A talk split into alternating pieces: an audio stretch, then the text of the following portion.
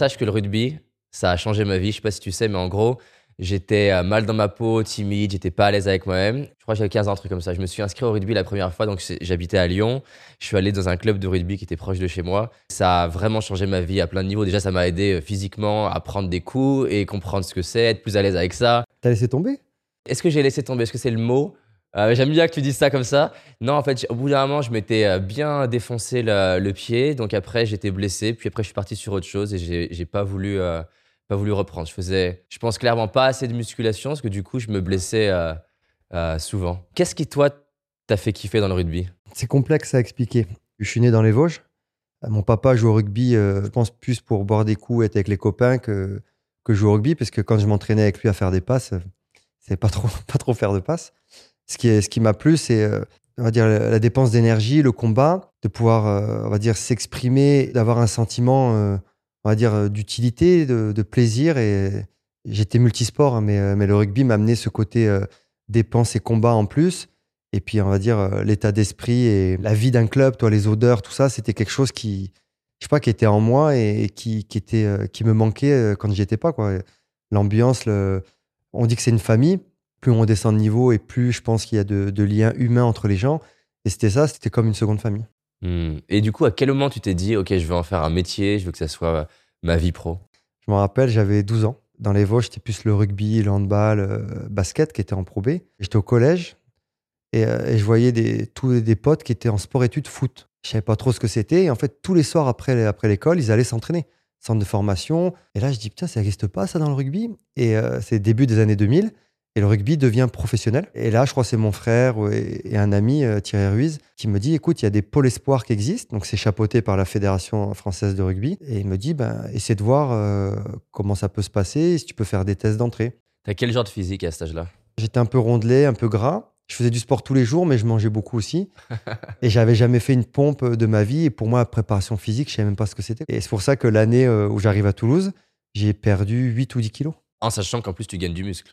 Aussi. Et donc là, il y a une transformation physique. Donc, je suis recruté par le Stade toulousain euh, en faisant ces tests physiques et rugby. Ça te fait quoi, toi, d'être recruté à, cet âge-là? Bah, tu, tu sais pas. Tu réalises pas. Je reçois une lettre dans les Vosges avec le blason euh, Stade toulousain, avec un programme physique. Je savais pas ce que ça voulait dire. Donc, j'ai essayé de regarder, demander. Et puis là, tu te dis, waouh, déjà, je fais la transposition dans le foot. Tu te dis, c'est comme si le Barça venait te chercher. Quoi. Et à ce moment-là, est-ce que tu as une idée précise du rêve? C'est quoi, en fait, que tu as en tête? Ce qui est bien, c'est que j'ai aucune idée précise. Tout ce que je sais, c'est que depuis mes trois ans et demi, je joue au rugby et j'ai envie de faire du rugby. La question se pose pas. Tu dois faire des orientations scolaires pour euh, imaginer un métier plus tard. Je n'arrive pas à m'orienter, donc je reste dans les filières euh, scientifiques comme mon frère et comme mon père. Mais euh, j'ai aucune idée. Pour moi, c'est faire du rugby et rien d'autre. Donc, je je me pose pas de questions. En fait, j'arrive. C'est un peu comme un Indien dans la ville. Quoi. On me dit, c'est toi le petit jeune des Vosges? Je dis oui. On me dit, ah, le pays des pingouins. Je dis, bah ouais, c'est la France quand même. C'est pas le pôle Nord. Euh. Donc, toi, il y a un gros décalage culturel aussi. Euh. Je découvre tout, mais euh, moi, mon optique, c'est de m'amuser, de devenir pro. Et j'ai la chance d'être au Stade toulousain et de voir des références européennes ou mondiales à tous les postes. Donc, à partir de là, eh ben, naturellement, j'essaie de m'inspirer de chacun ça veut dire quoi pour toi, pour un sportif, de s'inspirer d'un autre sportif? C'est quoi le process en fait? Imaginons, j'ai 17 ans, je suis en train de faire du sport, du rugby, et il y a des sportifs qui m'inspirent. Ça veut dire quoi s'inspirer en fait? C'est quoi le process? À transposition, on peut le faire dans tous les sports ou même dans, dans la, vie, dans la vie professionnelle. C'est quand on... il y a une part d'admiration, je pense. Il y a un joueur qui va nous taper dans l'œil, euh, qui va faire des choses qui marchent, et qu'on aime et qu'on pense qu'on peut reproduire les mêmes choses. Un exemple concret, par exemple, d'une personne qui t'inspirait, est-ce que tu, ce que tu regardais en fait? Tu regardes quoi? Ses mouvements? Tu regardes quoi Moi, c'est l'état d'esprit, c'est l'approche, l'approche du sport. C'est pas l'aspect euh, précis techniquement, il pose son pied là, ou c'est comment tu vis euh, ton sport. C'est une philosophie en fait. Et quand tu cultives cette philosophie, naturellement, tu donnes des informations, je pense, à ton cerveau, qui vont se mettre dans le même style de jeu. L'évitement, le duel, euh, le jeu après contact, euh, c'est faire vivre le ballon. Alors que si je vais identifier un, va dire un joueur qui est plus dans l'affrontement, bah, après, je peux me programmer en étant que dans l'affrontement, mais c'est pas du tout le style de jeu déjà que j'apprécie. C'est quoi, toi, le style de jeu là, qui t'inspire en termes d'état d'esprit? J'adore l'intelligence situationnelle sur le terrain ou en dehors. Et pour moi, c'est ce qui fait qu'on avance dans la vie ou, euh, ou dans ce qu'on veut faire. C'est s'adapter à ce qu'on voit. S'entraîner tous les jours, c'est euh, pouvoir être en capacité de répondre à, une information à l'instant T. Mais sur un terrain, ça, passe, ça se passe très, très, très vite. Et en fait, on s'entraîne à être instinctif et à être spontané.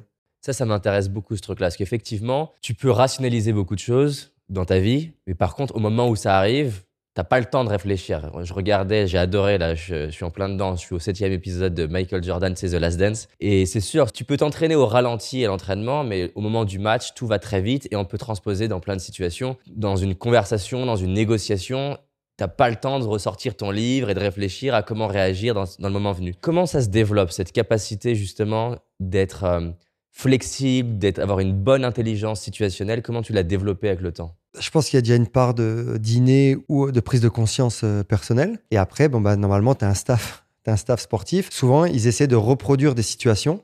À l'entraînement. À l'entraînement. on va. Toi, il y a beaucoup d'analyses vidéo, euh, même dans le rugby. C'est ça qui est rigolo, c'est que même moi, j'avais un problème jeune, c'est que je réfléchissais trop pour tout. Sur le terrain. Sur le terrain ou même dans, la vie de tous les jours.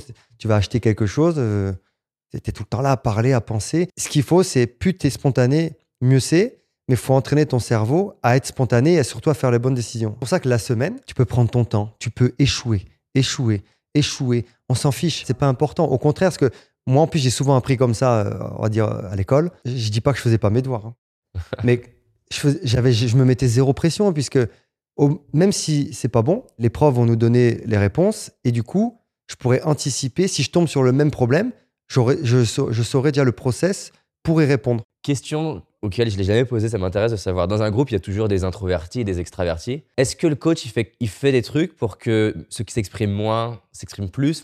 Dis-moi un peu. Tu mets, tu mets le doigt sur quelque chose de très important. J'ai eu la chance de jouer deux ans en Angleterre et j'ai pu voir la différence de management. Je pense que quand on voyage, euh, on apprend toujours. Et ce que tu dis, moi je trouve que c'était une des carences qu'on avait en France. Tu appelles ça euh, extraverti, introverti. J'appelle ça, moi, euh, suiveur et leader. Souvent, les coachs se reposent sur des leaders mais, donc c'est un avantage, mais l'inconvénient, c'est qu'ils bouffent tout le monde et ceux qui sont suiveurs, eh ben, ils se responsabilisent pas et ils ont pas vraiment, ils sont pas acteurs vraiment, ils sont que suiveurs. La clé, c'est soit euh, des leaders qui, eux, comprennent le management et essaient de tirer les mecs vers le haut, ou soit le manager qui va donner la parole à ses suiveurs qui n'ont pas l'habitude de parler. Je donne un exemple en Angleterre par rapport à la France. Je parle à c'était 2017. En France, tu as tout le temps les mêmes qui parlent tout le temps à la vidéo, sur le terrain, avant les matchs, après les matchs, tout le temps les mêmes. Et euh, limite, des fois, même moi, j'avais envie de dire un truc et tu sais que si tu vas dire quelque chose, ça, voilà, reste à ta place. Je parle d'état d'esprit. En Angleterre, j'arrive à Leicester, Leicester Tiger, plusieurs fois champion d'Europe.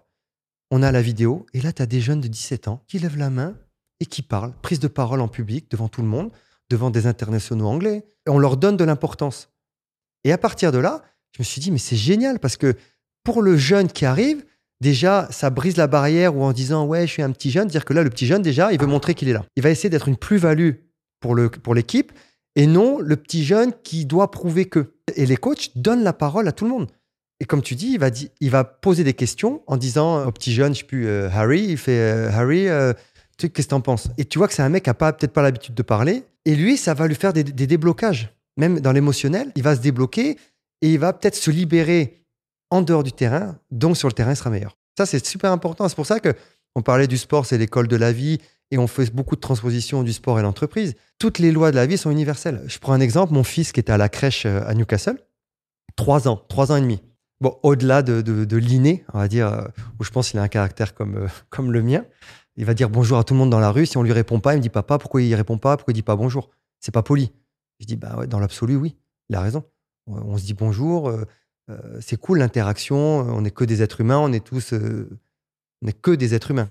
À trois ans et demi, c'est pour ça que tu me poses cette question, ils ont un exercice à faire tous les lundis. Ils prennent trois, quatre euh, enfants, trois ans et demi, et il doit raconter devant tous les autres son week-end. Prise de parole en public à trois ans et demi. Je sais pas, après, je ne suis, pas dans les écoles aujourd'hui, mais la prise de parole à cet âge-là, c'est génial et je trouve que c'est un exercice super. Euh, et on pouvait le voir, nous, euh, dans le rugby, où tu après les matchs, le capitaine, il va faire un petit discours euh, pour remercier son équipe, remercier la fédération. Et souvent, vous voyez, à 18 ans, dans les anglo-saxons, facile, à l'aise, ha, ha, ha, tout le monde qui rigolait, oh, il a fait une blague, c'est magnifique. Oh là là, Et nous, à chaque fois, le oui, alors, tu on n'était jamais à l'aise. euh. C'est quoi le plus gros kiff de ta carrière? Sincèrement, c'est pas spécialement un bon souvenir euh, sur le résultat. Il y a eu deux gros événements, enfin même un peu plus, mais euh, au-delà des finales jouées au Stade de France, euh, ça a été de, faire une finale de Coupe du Monde en Nouvelle-Zélande, contre la Nouvelle-Zélande. C'est une aventure de plus de quatre mois. En Plus c'est une année où je me fais opérer de l'épaule. Je sais pas si je vais pouvoir être sélectionné pour l'équipe de France. Donc les coachs m'apportent des, des garanties sur ma sélection. Donc à partir de là, t'as qu'une envie, c'est bien te préparer, bien te soigner et puis de faire une Coupe du Monde en Nouvelle-Zélande. Toute la phase de poule, on est la risée et la honte du rugby mondial. Tu le vis comment ça? J'ai toujours été détaché en fait du regard des autres, même si des fois ça peut te, te toucher. Au contraire, plus les, gens vont te critiquer, plus tu vas briller. Enfin, en tout cas, moi c'est c'est comme ça, c'est que les gens sont pas à ta place, savent pas, ils savent pas là dans, à ce moment-là, c'est dur parce qu'il y a il y a une différence, euh, un problème de communication entre le staff et les joueurs. Il y a quand même dans les joueurs, euh, dans l'équipe, il y avait des joueurs emblématiques et avec beaucoup, beaucoup d'influence, et des joueurs en plus que j'apprécie énormément. Mais il y a eu un problème, et euh, moi, je ne me rendais pas compte parce que je m'intéressais pas trop. Je laissais les leaders de jeu à ce moment-là, et j'apportais, mais je, préférais apporter sur le terrain et me taire en dehors. Il y avait déjà assez de soucis comme ça. Et là, on se qualifie, on perd les Tonga, on a failli perdre le Canada, on, joue le Japon c'est pas la poule la plus compliquée, mais on se qualifie par miracle. Tout le rugby français, le rugby mondial nous critique et nous disent on est la honte du rugby. On n'a plus rien à perdre. De toute façon, personne nous attend là. Et à partir de là, on se resserre. On revient aux bases du rugby discipline, défense, envie et conviction. On refait nos plans de jeu, nos plans de match. On réduit la voilure et on dit on va faire ça, ça, ça et ça. Par contre, on l'a décidé et on va le faire avec conviction. On se qualifie, on va en finale contre la Nouvelle-Zélande. La France a souvent été la, la bête noire euh, des All Blacks en Coupe du Monde. Donc là, la pression commence à s'inverser. On n'a plus rien à perdre. Mais toi, à l'intérieur, de faire une finale contre les All Blacks, ça te fait quoi? Bah, t'as peur et t'es excité en même temps. C'est qu'à la fois, t'as le ventre qui travaille, t'as le cerveau où je suis tout le temps dans la visualisation, visualisation. Avant les matchs ou dans la semaine, je visualise beaucoup les, les phases de jeu, les lancements, où j'anticipe des situations. À ce moment-là, quand tu te concentres sur le rugby en lui-même, le jeu, t'as plus de place, euh, on va dire, au bavardage. T'as les gens qui te parlent, et du coup, tu prends conscience de l'événement. Toi, là, il n'y a plus de, ouais, il y a lui qui veut se mettre en avant. Là, à un moment, on est tous dans le même bateau. Et notre vie et la vie du rugby français, le, tout peut changer en un match. On n'a plus rien à perdre. Et les Blacks le savent. C'est pour ça qu'eux, ils se méfient de nous. Et là, à partir de là, je te jure, moi, je te dis, tout le trajet euh, entre l'hôtel et le stade, j'ai pleuré tout le long. Parce que je pense à mon père, je pense euh, à ma famille. Je dis, putain, mais depuis tout petit, le rugby coule dans mes veines et je vis pour ça. Aujourd'hui, c'est le, lieu de pèlerinage du rugbyman, c'est la Nouvelle-Zélande, il domine le rugby mondial. C'est comme le, Brésil au foot à ce moment-là. Et là, tu pleures, tu pleures, mais ça te galvanise. Tu essaies de dire, voilà, on s'en fout si tu fais une bonne passe, pas une bonne passe, un en avant, pas un en avant. Ce qu'il faut, c'est que tu poses tes couilles sur la table. Des finales de Coupe du Monde, tu referas peut-être plus jamais contre les Blacks. Et c'est une opportunité qui est unique. Et à partir de là, oublie que tu n'as aucune chance et fonce. Ça s'est passé comment là On perd d'un point. on perd d'un point. Et, mais un match, le, le sport, c'est ça. Sur un match, il y a tout qui peut basculer. Tu représentes ta nation et tu dis j'ai envie de rendre fier euh, les Français. Donc, tu te poses plus de questions et, et, et feu. Quoi. Et le fait de perdre d'un point, c'est quoi l'émotion euh, J'ai juste un sentiment de, de fierté, euh, de fierté d'avoir vécu ces moments-là. C'est clair, c'est ouf. Ouais, c'était extraordinaire. Mais, mais toi, une fois que c'est sifflé, c'est fini. quoi. C'est voilà, c'est fini. Mais ça reste là. Ça reste là. Et puis, euh, je t'avoue que j'ai pas- j'ai jamais regardé la finale.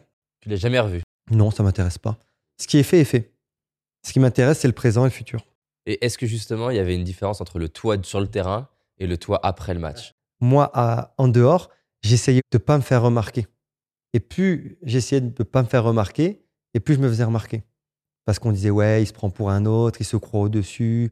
Arrivé à un moment, je me suis détaché du jugement, mais c'était très, très tôt, à la, vingtaine.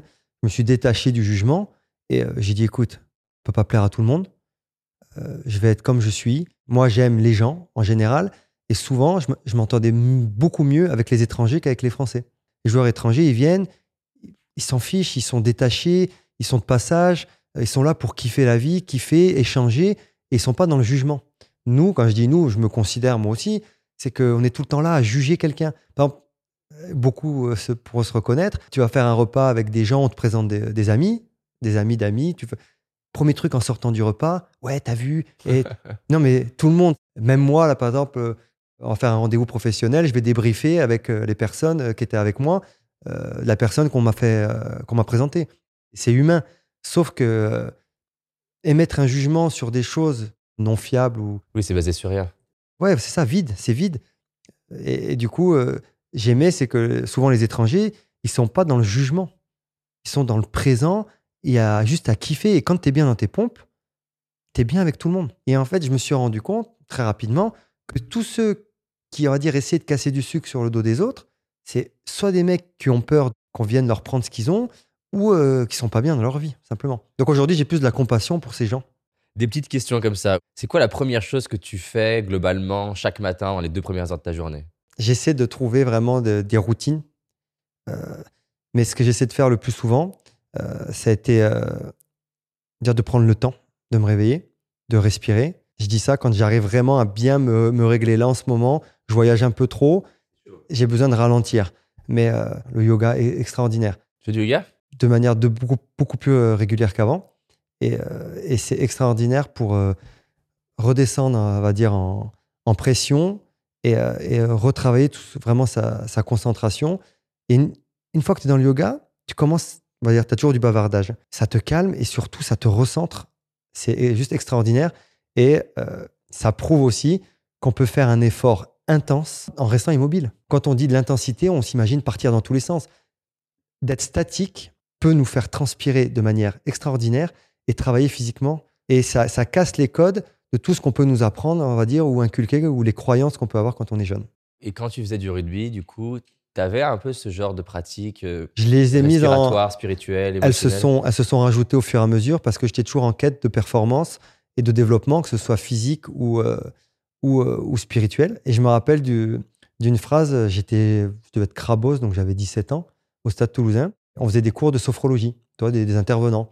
Sophrologie, c'est de la méditation. Et un jour, un sophrologue m'avait dit en off, il m'a dit, tu verras qu'un jour, je pourrais même te montrer à, te, à faire un échauffement avant un match. De l'échauffement, quand on court, on s'entraîne. Il me dit, tu pourras transpirer en étant assis dans les vestiaires sans sortir des vestiaires.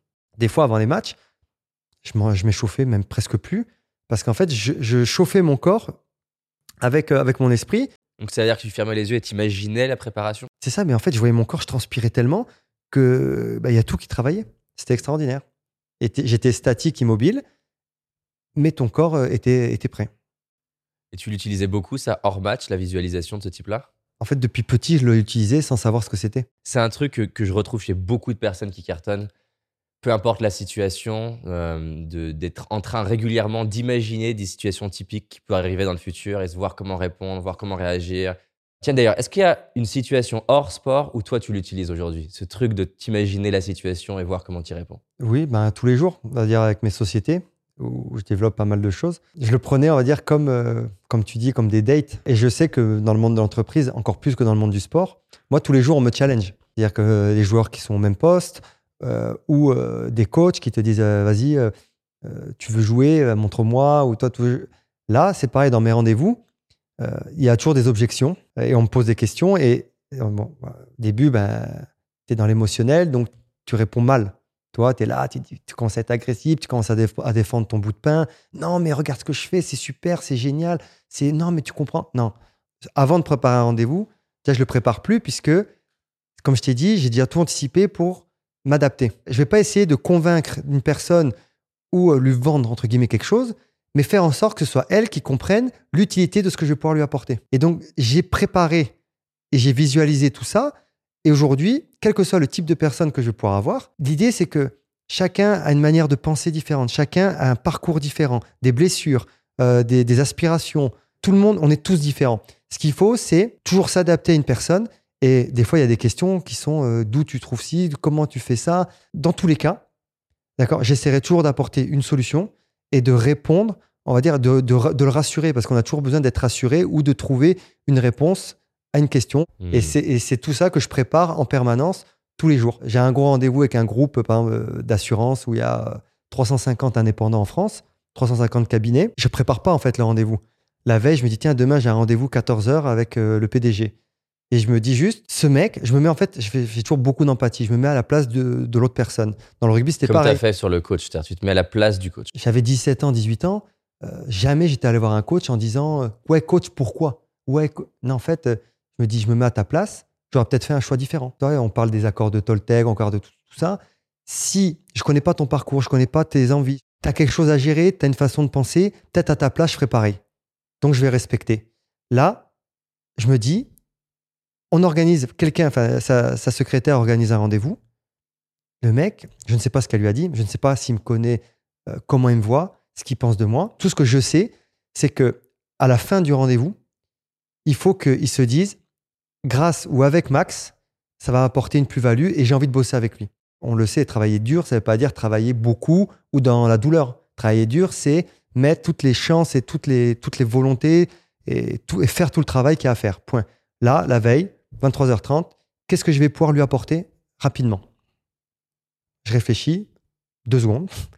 Deux secondes, euh, je prends l'ordinateur, je fais un petit schéma pour lui expliquer ce que je vais lui apporter. Le lendemain, on commence le rendez-vous.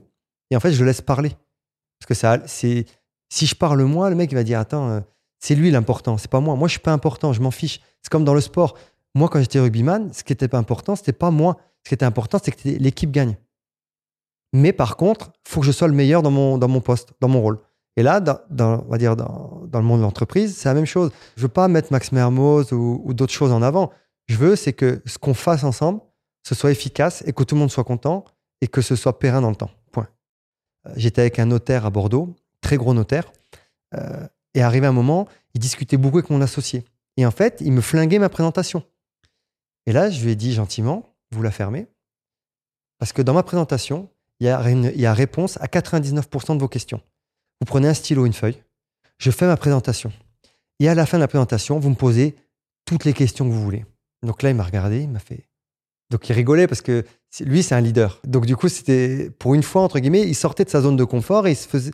Et à ce moment-là, c'était plus lui, on va dire, c'était plus la, ouais, plus l'attraction de la, la table. En plus, on était dans- on était dans ses bureaux, donc c'était c'était sur son terrain. Donc à ce moment-là, je dis moi, je m'en fiche. Je suis là pour apporter une solution à toi et ta clientèle. Soit tu me laisses la présenter, ou soit je rentre chez moi en fait. Je perds pas de temps. Parce qu'avant, voilà, je dis à dire oui à tout. Ah, excusez-moi, peut-être on verra. Non, mais en fait non. On a des choses à faire à ce moment-là. Euh, et là, en fait, à la fin, il prend son stylo, il note ses questions. Sauf qu'en fait, toutes les questions qu'il avait notées, je les avais déjà anticipées. C'est pas pour euh, faire le, à ce moment-là, c'est pas pour euh, dire ouais, t'as vu. C'est pour dire je veux être efficace. Et pour être efficace et surtout avoir les, résultats qu'on a envie d'avoir, bah, on s'entraîne, d'accord, à anticiper des situations en permanence sur, sur le terrain ou en dehors. C'est quoi le truc que tu auras envie de donner dans tes tripes que tu te dis si les jeunes ils entendent ça, putain, s'ils pouvaient juste entendre que ça, profondément dans leur veine, dans leur ADN, ça pourrait les- les aider. C'est quoi le truc hein, que tu aimerais d'ailleurs donner à euh, tes enfants si tu en as plusieurs Ah, mais c'est ce que je dis à mon fils. hein. Je lui dis, euh, ne me dis jamais, euh, je peux pas, euh, j'y arriverai pas, ou on m'a dit que. Je lui dis, qu'est-ce que tu as envie de faire? Ou qu'est-ce qui te ferait plaisir? Ou euh, quelles sont tes convictions, tes rêves, tes passions? Donc déjà, c'est déjà, je veux le connecter à lui-même. Et ça, c'est des choses que quand on s'intéresse au développement personnel, c'est ce qui revient tout le temps. C'est les seules personnes, et les personnes, on va dire, qu'il faut le moins écouter, c'est ses proches. Parce que tous pensent pour toi, tous ont peur pour toi, et personne prendra la décision pour toi. Et souvent, tes plus gros freins, c'est ton entourage. Combien d'acteurs, de chanteurs, combien leur famille, n'ont- soit les ont reniés, ou soit n'ont jamais cru en eux. Ils l'ont fait dans le dos, ils ont dit, écoute, euh, mon père m'a mis à la rue, euh, je me suis retrouvé à Paris tout seul à faire des petits boulots, mais ils ont eu des rêves. Euh, on parle d'acteurs américains, on parle de chefs d'entreprise, ou dire, ouais, le marché, il est compliqué, pourquoi, comment. Au bout d'un moment, suis ton cœur, suis tes passions, mais fais-le à fond. C'est fais- fais-le à fond et travaille pour. Ne pense pas comment, pense juste à le faire. Et, euh, je pense que si tu as la passion, c'est oublie qu'on a des limites. On n'a pas de limites. C'est pour ça que des fois, on me dit Ouais, euh, à t'écouter, euh, tu peux tout faire. Je dis Mais qui sur Terre va m'empêcher de faire quelque chose? À part mes limites intellectuelles ou physiques, mais qui va m'empêcher de faire ce que j'ai envie? Personne. Ni tes, ni tes parents, ni tes amis. Donc, au bout d'un moment, fais, suis ton cœur et fais-le à fond. Voilà, bon, simplement. T'as dû le remarquer, chaque jour dans le dev perso, il y a des dizaines de bouquins, des centaines de podcasts, des milliers d'articles qui sortent et qui répètent plus ou moins les mêmes conseils. Parmi eux, un des tops, c'est ferme les yeux et visualise que tu vas réaliser tes rêves. Donc tu fermes les yeux et tu visualises que tu vas perdre du poids, que tu vas devenir millionnaire. Un deuxième, c'est pratique les affirmations positives devant le miroir. Tu te regardes et tu te dis que tu es beau, que tu as confiance en toi, que tu es intelligent. Troisième, identifie ton pourquoi et ta mission de vie. 4. Arrête de te comparer aux autres. 5. Arrête avec toutes les pensées négatives. Clairement, ces conseils sont pas tous achetés, mais la réalité c'est que quasiment personne arrive à changer leur vie grâce à ça. Et que le problème majeur, c'est que ces conseils sont souvent mal compris, mal appliqués et souvent fondés sur du vent. Par exemple, il y a des dizaines d'études scientifiques qui montrent que fermer les yeux et visualiser son but crée plus de mal que de bien et empêche même les gens de réaliser leurs rêves. Par exemple, ils ont fait l'expérience avec des gens qui visualisent le fait de perdre du poids, ça va les amener à prendre du poids, pour des raisons d'ailleurs que j'explique dans ce petit guide. On a créé un guide qui est rapide et facile à lire. C'est les 7 méthodes du dev perso à oublier pour améliorer ta vie et prendre confiance en toi. Donc voilà, bonne lecture à toi.